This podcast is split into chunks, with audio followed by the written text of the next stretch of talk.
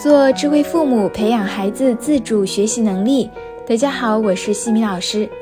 这节课给大家带来的主题是：孩子对多次提醒的坏习惯屡教不改怎么办？这两天和几个妈妈们聊天，都提到了对于纠正孩子习惯的问题，说孩子有些需要改正的习惯，比如写字的姿势、边吃边写作业，到了吃饭的时候又不肯好好吃。还有像一出门就乱奔乱跑等等的问题，经过了多次的提醒，总是屡教不改，感到很头疼。那么今天我们就一起来探讨一下这个话题。这个其实呀是关于习惯养成的问题。我们都说养成一个坏习惯很容易，而养成一个好习惯却很难。为什么呢？因为坏习惯没有要求，没有指标。不会伴随着任何的心理压力，而且坏习惯可以获得即刻的快感，好习惯就不一样了，需要靠自控力和意志力来完成，而且好习惯通常不会给你立竿见影的回报。所以，如果要纠正孩子的一个坏习惯，核心是需要让孩子感觉到我这样做了对我有什么样的好处。如果孩子能够感受到，纠正了之后，的确对我有好处，确实能够帮到我，他自然就会运用自控力去调整自己的行为。这个时候呀，就不需要我们父母天天去提醒了，或者也可以让孩子体会到自己行为的自然后果，了解当下的行为会产生怎么样的后果，那么他也会去调整自己的行为。因此，解决这个问题，我们需要明确。如何让孩子体会到新的好习惯对我有哪些好处？首先，第一点，我们家长要接纳孩子现在的不良行为，不用刻意对孩子的错误行为去揪着不放。当你整天在说不要把头低这么下面，不要边吃边写作业，其实呢，这是在强化错误的行为。你并没有去告诉孩子应该怎么做，为什么要这么做。这样做会帮助到孩子哪些？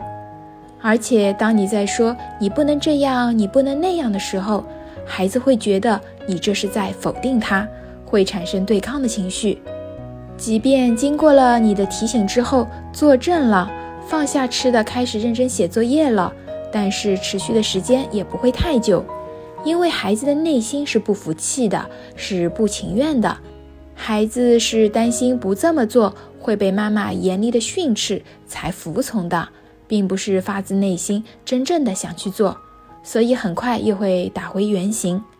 我们需要做的是接纳孩子现在的不良习惯，孩子是因为曾经体会到了这个习惯所带来的好处，比如趴着写很舒服，边吃边写很惬意等等，才会这样做。我们要懂得去接纳他。第二。同理孩子，再通过提问让孩子思考正确的做法。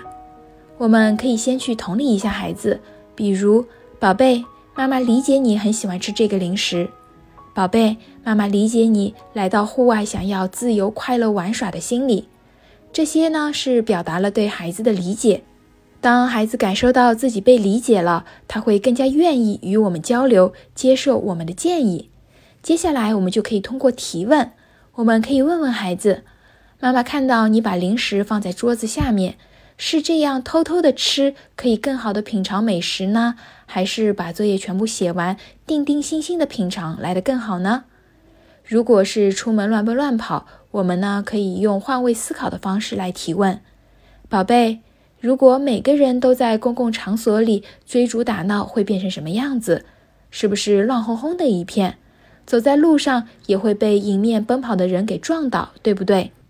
通过帮助孩子去了解当下的不良行为对自己或者他人会产生什么样的影响，再问问孩子我们正确的应当怎么做，让孩子自己去思考正确的做法，比我们家长告诉孩子怎么做来的有效。